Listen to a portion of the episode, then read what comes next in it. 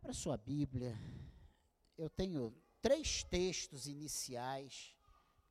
Hoje a palavra vai ser breve. Nós temos Santa Ceia, né? Toda vez que eu falo que vai ser breve, todo mundo ri. Eu não sei por que isso. Romanos, capítulo 7, versículo 13. Qual o tema desse mês? Irmãos, você que não está prestando atenção, nós fizemos o ano passado uma programação para esse ano de 2022. Então, cada mês tem um assunto relacionado. O mês passado foi o mês teológico.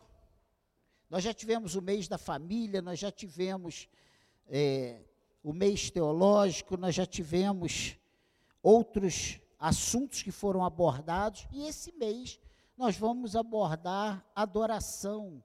Esse mês nós vamos abordar o louvor a Deus. Aí você vai falar assim, pastor, mas com esse versículo, Romanos 7, versículo 13, e eu espero que eu consiga passar aquilo que Deus colocou no meu coração para você.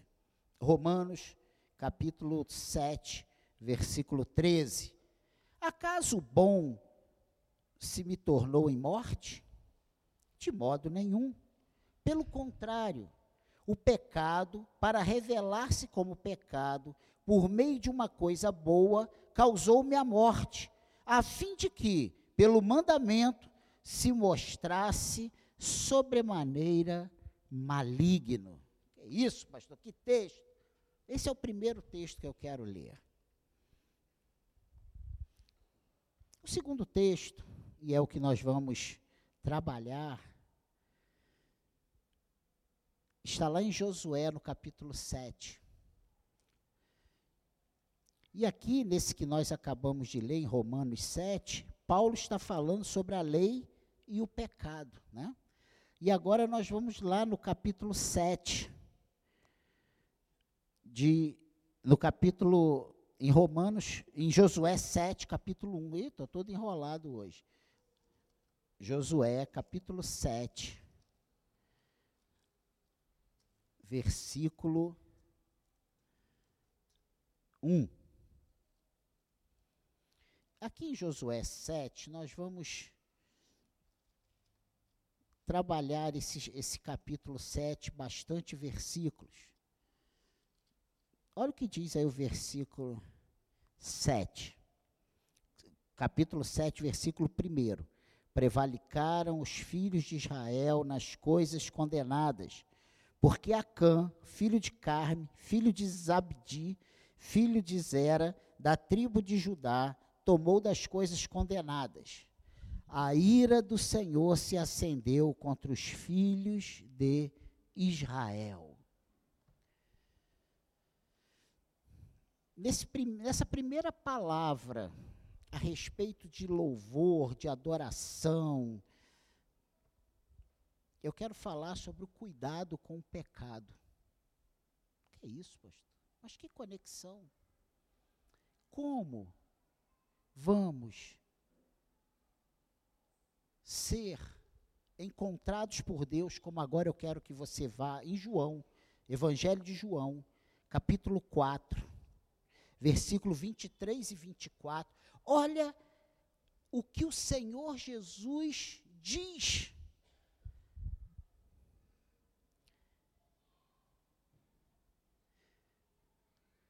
Para essa mulher de Samaria a respeito da verdadeira adoração. Olha o que o Senhor diz. Mas vem a hora e já chegou, em que os verdadeiros adoradores adorarão o Pai em espírito e em verdade. Porque são estes que o Pai procura para seus adoradores. Deus é espírito e importa que os seus adoradores o adorem em espírito e em verdade. Em espírito e em verdade. Amém? E aí eu peço ao Espírito Santo que fale ao teu coração e faça a conexão que precisa ser feita e que você entenda por que essa palavra a respeito do cuidado com o pecado. A Bíblia diz que aquele que está de pé, cuide para que não caia.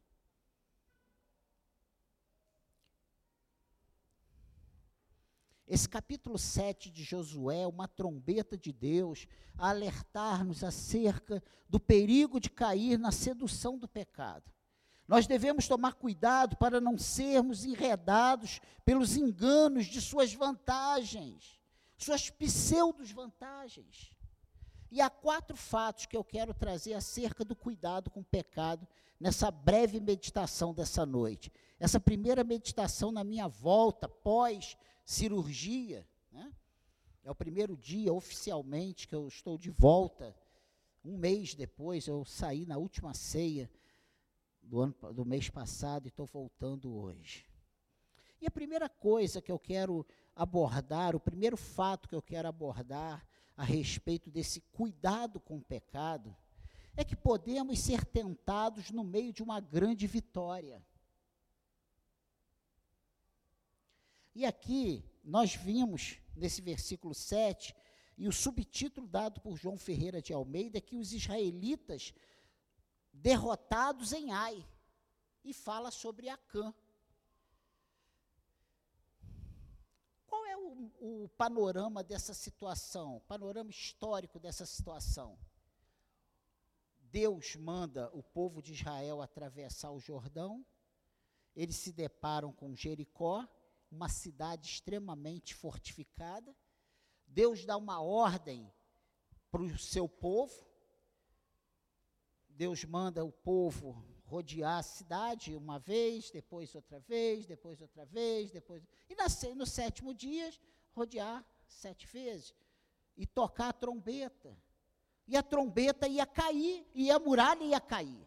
E o povo, isso, isso na nossa lógica hoje, pensa, Seria uma coisa fácil de você entender essa ordem de Deus? Ah, tá eu vou ficar rodeando aqui em volta do prédio, vou dar um grito, esse prédio vai cair.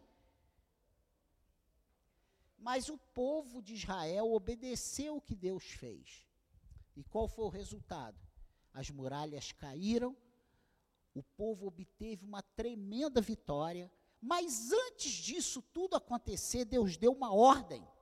Vocês vão, vocês vão derrubar a cidade, essas muralhas, vocês vão ganhar essa cidade, vocês vão passar a fio de, de espada todos os moradores dessa cidade, e vocês não vão pegar nada, vocês não vão trazer nada, não vai ter nenhum despojo para vocês. Vocês não vão pegar nenhum bem que vocês virem ali. E o que aconteceu? Olha o versículo 21. O que, que diz aí desse capítulo 7.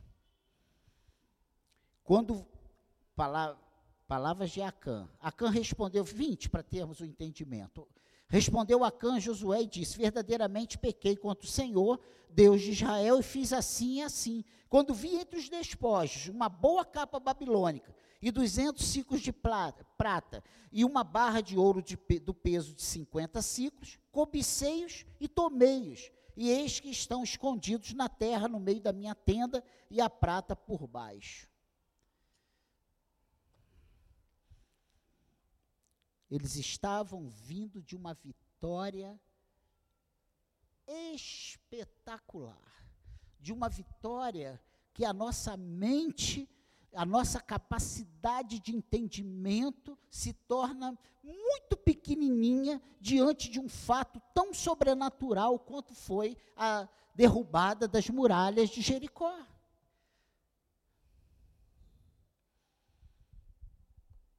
E por isso eu coloquei esse primeiro ponto: podemos ser tentados no meio de uma grande vitória. O que que passa no, o que que deveria ter passado no coração de Acã? Pô, se Deus deu essa vitória só gritando com os muros, não vai me faltar ouro, não vai me faltar prata, não vai me faltar roupa, não vai me faltar comida, não vai me faltar alegria, não vai me faltar paz, porque Deus vai prover todas as coisas. Mas o que acontece? ele vimos aqui no versículo 21, ele viu a, a capa bonita, ele pega.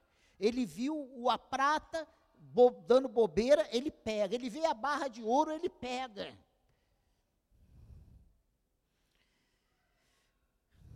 Eu quero dizer para nós nessa noite que o homem nunca é tão vulnerável como quando depois de uma grande vitória. Nós raciocinamos o seguinte: tivemos uma grande vitória, Deus está conosco, estamos assim com Deus, a coisa está fluindo. Deus está comigo. E a gente tende a relaxar, a gente tende a baixar a guarda. E a Cã não foi diferente. Eu quero dizer que é mais comum fracassarmos quando estamos felizes, nos achando com uma grande vitória, do que nas crises. Acã foi tentado pela cobiça no meio de uma grande vitória do povo de Deus na cidade de Jericó. Ele cobiçou e tomou para si coisas condenadas. O amor ao dinheiro enganou a sua alma e ele arruinou a sua vida por causa de vestes, pratas e ouro. A cobiça dos olhos foi um laço para a sua alma, e ele deu mais valor às coisas do que a Deus. Ele vendeu sua consciência e preferiu a vantagem da desobediência a cumprir fielmente a palavra de Deus. Davi, muitos anos depois, ali no Salmo 119, versículo 162, ele diz: Alegro-me nas tuas promessas, como quem acha grandes despojos. Mas Acã, ele preferiu se resguardar. Ele preferiu garantir o seu. Ainda hoje, muitos estão preferindo o que acham mais vantajoso, mais vantajoso do que os absolutos de Deus. Mas Jesus pergunta: o que adianta o homem ganhar o mundo inteiro e perder a sua alma. Então, esse primeiro ponto, nessa breve palavra, é tomarmos cuidado, porque podemos ser tentados no meio de uma grande vitória, no meio de uma, de uma situação que está indo tudo muito bem, sabe? Tudo muito grande na nossa vida, tudo acontecendo, tudo para dar certo. Nós corremos o risco de, nesse momento, sermos pegos colocando o nosso pé numa armadilha. Então, cuidado com o pecado. A segunda coisa importante é que não pecamos sozinhos. O nosso erro, muitas vezes, na maioria absoluta das vezes, ele traz consequências. Pessoas ao nosso, ao nosso redor sofrem. Olha o que diz o versículo 5. Os homens de Ai feriram deles uns trinta e seis, e os outros perseguiram desde a porta até a pedreira, e os derrotaram na descida. E o coração do povo se, re, se derreteu e se tornou como água. O que eu quero dizer nesse nunca pecamos sozinhos é que nós não somos uma ilha. O que fazemos afeta outras pessoas. As nossas atitudes as nossas decisões, os nossos posicionamentos, sabe, afetam outras pessoas, pessoas que estão ao nosso redor. E eu não estou falando de salvação, eu estou falando de consequências das nossas decisões. Deus vê seu povo como um corpo, de tal maneira que o pecado de Acã afetou toda a nação. Você pensa, ué, mas por que, que foram derrotados soldados que não pegaram nada? Porque Deus via como um corpo. E se um desobedece, todos desobedeceram. 36 soldados foram feridos. Os outros fugiram com o coração desmaiado e a liderança ficou desolada. O pecado de Acã não foi visto como uma atitude isolada. Olha o versículo 11, o que, que diz aí. Israel pecou e violaram a minha aliança, aquilo que eu lhes ordenara. pois tomaram das coisas condenadas e furtaram e dissimularam e até debaixo da sua bagagem o puseram. É a resposta que Deus dá para Josué.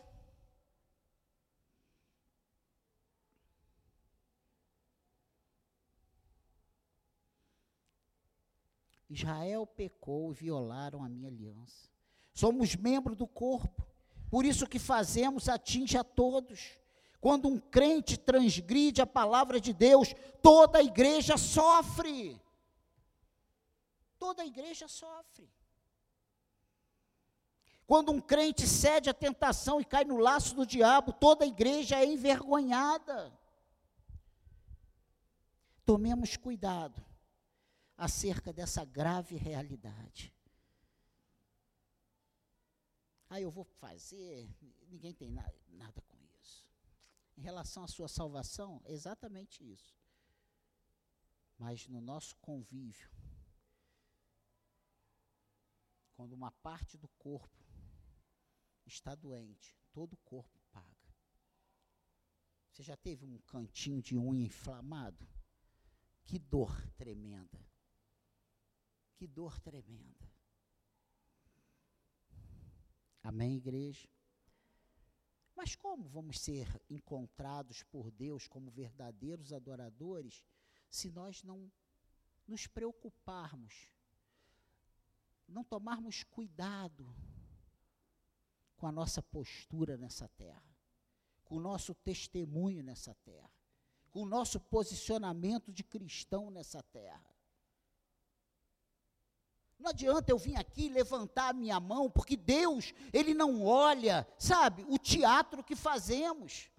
Deus olha o coração e ele, ele quer encontrar verdadeiros adoradores que o adorem em espírito e em verdade. E não adianta a gente pecar a semana toda e chegar no dia do culto, a gente está aqui, oh, glória! Oh, a paz do Senhor! Oh, oh, queridinho! Sabe, com aquele.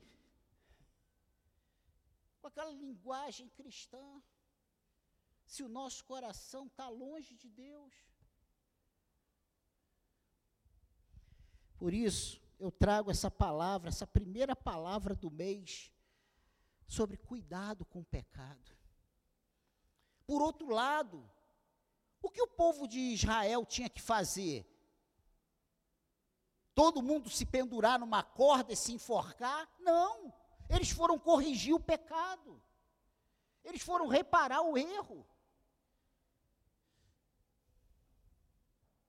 A terceira coisa que eu quero falar sobre esse assunto é que o pecado sempre traz derrota. Olha o versículo 12, o que é que diz aí desse capítulo 7. Pelo que os filhos de Israel não puderam resistir aos seus inimigos, viraram as costas diante deles, porquanto Israel se fizera condenado. Já não serei convosco, se não eliminardes do vosso meio a coisa roubada, se não eliminardes do vosso meio o pecado, se não eliminar do vosso meio a má conduta.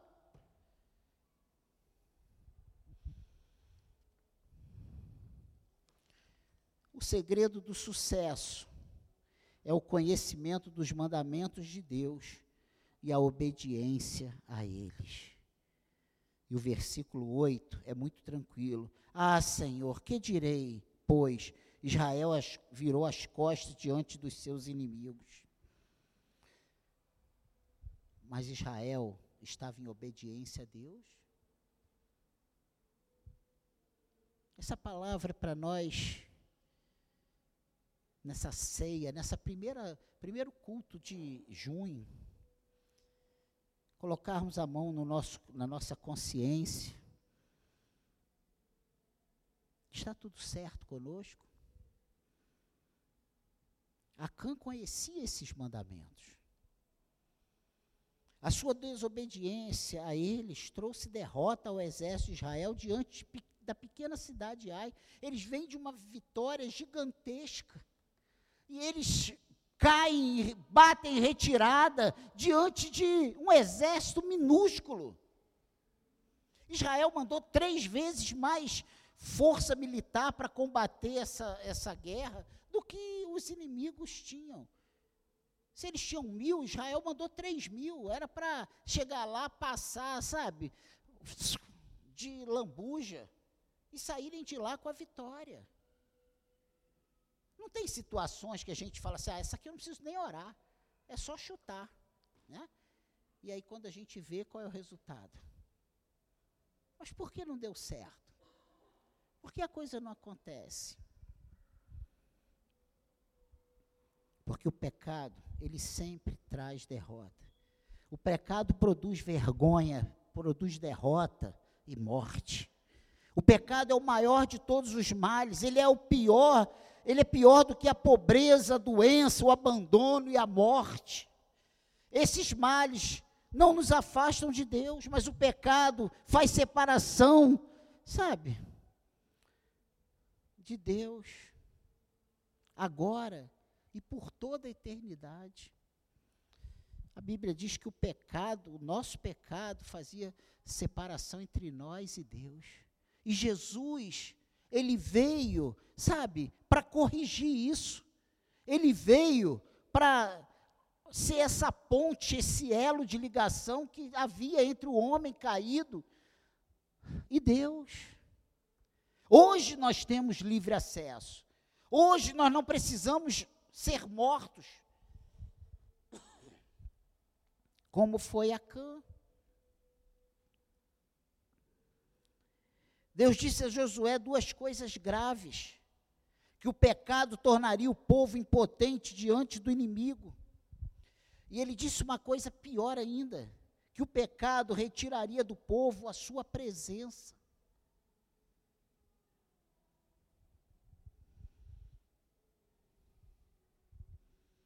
Ele diz aqui no versículo 12: Já não serei convosco, se não eliminardes do vosso meio a coisa roubada. Meu Deus, não há vitória onde Deus não está presente. Portanto, a derrota é consequência imediata do pecado. Você quer ser encontrado por Deus como verdadeiro adorador? Você quer isso? Você quer que Deus, lá da sua glória, olhe e fale assim: ali está o meu filho amado. Como ele deu testemunho de quem? Jó. Como ele deu testemunho de quem? Noé. Homens que viviam no meio de uma sociedade corrompida, adúltera. E Deus vai lá e fala assim: aquele ali é meu servo. Olha o posicionamento dele. Para que Deus fale isso de nós, precisamos nos preocupar, tomar cuidado com o pecado. E por último, para nós participarmos da Santa Ceia, o pecado não pode ser escondido para sempre. Olha o que diz aí o versículo 24 até o versículo 26 desse capítulo 7. Então Josué e todo Israel com ele tomaram Acã, filho de Zera, e a prata, e a capa, e a barra de ouro, e seus filhos, e suas filhas, e seus bois, e seus jumentos, e suas ovelhas, e sua tenda, e tudo quanto tinha, e levaram-no ao vale de Acor. Disse Josué: por que nos conturbaste? O Senhor hoje te conturbará. E todo Israel o apedrejou, e depois de apedrejá-los, queimou-os. E levantaram sobre ele um montão, de pedras, que permanece até o dia de hoje. Assim, o Senhor apagou o furor da sua ira, pelo que aquele lugar se chama o Vale de Acor, até o dia de hoje. pecado, ele não pode ser escondido para sempre. Pecou, Acã pecou escondido e sozinho, mas a revelação do seu pecado foi pública. Acã escondeu o seu pecado, mas Deus o destampou diante da nação. Nada fica encoberto aos olhos daquele que tudo vê. Você pode dar glória a Deus por isso? Nada fica encoberto aos olhos daquele que tudo vê. Josué e os anciãos rasgaram as suas vestes e se prostraram para orar. Existe um tempo de orar por um problema e também um tempo de se levantar e resolver o problema. O pecado de Acã foi descoberto e ele foi morto com toda a sua família. O pecado não compensa. Cuidado com ele. Cuidado. Cuidado. Irmão amado, cuidado. Hoje você não precisa morrer por causa do pecado. Antes pode encontrar perdão em Cristo. O Espírito de Deus está aqui nessa noite e ele nos chama a uma reconciliação. Ele nos chama a uma reconciliação. Por isso eu estou te pedindo, coloque a mão na tua consciência. Peça ao Espírito Santo para trazer a sua memória aonde você tem que, até onde você tem que voltar, da onde você tem que retomar a sua caminhada. Peça ao Senhor para que a partir de hoje seja tudo diferente na sua vida.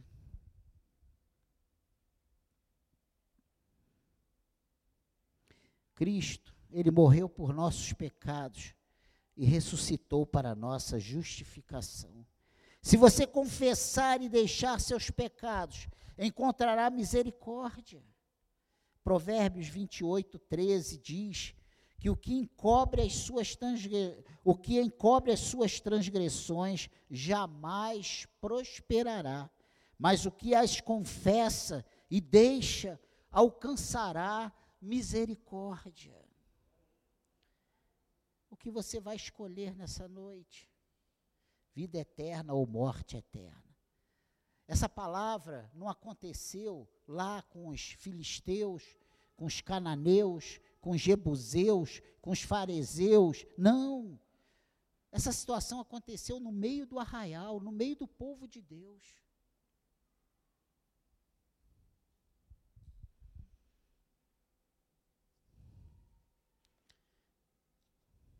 Não há mais tempo para brincarmos.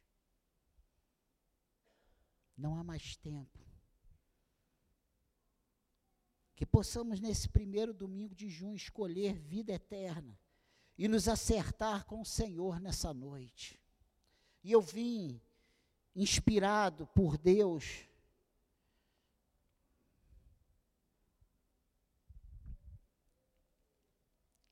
que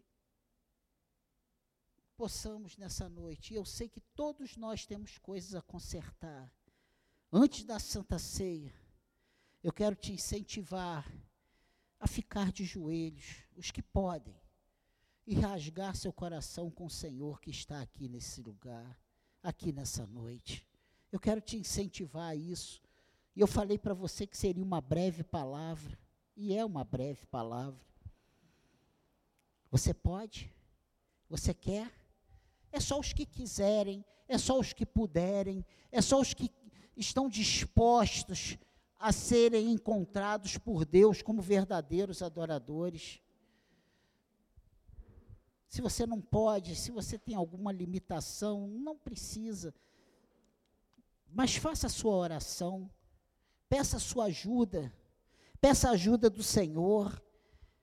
Talvez você esteja se indagando há muito tempo, por quê, por quê? A palavra de Deus diz que tudo coopera para o bem daqueles que amam a Deus. E se está acontecendo alguma coisa diferente, é porque o Senhor está no controle, é para o teu bem, não é para o teu mal. Sabe, nós muito, viemos de uma cultura em que, quando acontece uma palavra mais dura, mais direta, ah, eu fui constrangido. Não, não é para constranger, é para nós nos derramarmos diante do Espírito Santo de Deus que está aqui e pedir a Ele: Senhor, tira o pecado, Senhor, muda minha história, Senhor, me liberta disso, Senhor. E Ele está aqui, eu tenho certeza que Ele vai agir em nosso favor, eu tenho certeza que algo sobrenatural acontecerá nas nossas vidas. Peça a Ele, peça a Ele.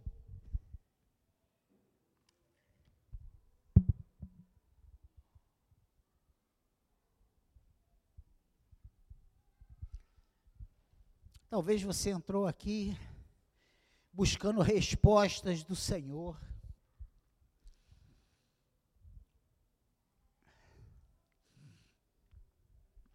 E Ele está te respondendo nessa noite.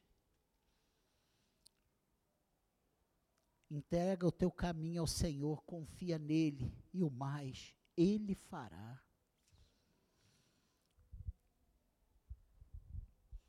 Essa primeira palavra sobre adoração. Não tem maior adoração do que uma vida no altar. Não tem maior adoração do que ser encontrado por Deus como servo fiel. Não tem. Oh, Espírito Santo, Espírito Santo. Espírito Santo de Deus, sopra sobre nós nessa noite, Senhor. Sonda os nossos corações, ó Deus, tira o que precisa ser retirado, Senhor. Perdoe a tua igreja nessa noite, Senhor, perdoa a tua igreja. Tu sabes, ó Deus, tem passado no nosso coração, na nossa mente, os desejos, as vontades. Submetemos tudo a Ti nessa noite, Senhor. Sonda o nosso coração, tira de nós o que precisa ser retirado, Senhor. Nos ajude, Pai. Nos ajude, abençoe o nosso casamento, Senhor. Abençoe a nossa família, a nossa casa, Senhor. Em nome de Jesus. Senhor, toca nos nossos lábios com brasas vivas do teu altar, Senhor. Purifica os nossos lábios. Nos dê uma mente, Senhor, transformada. Renova nossa mente, Senhor. Por favor, eu te peço, Pai, em nome de Jesus nos ajuda, Senhor. Nós vivemos dias difíceis. Nós vivemos dias maus, Senhor. Nós não ouvimos nada de bom lá fora, Senhor, e nós passamos a maior parte do nosso tempo lá fora, Senhor, sendo contaminados, Senhor, sendo bombardeado por uma série de conceitos contrários à tua palavra, contrários à tua vontade.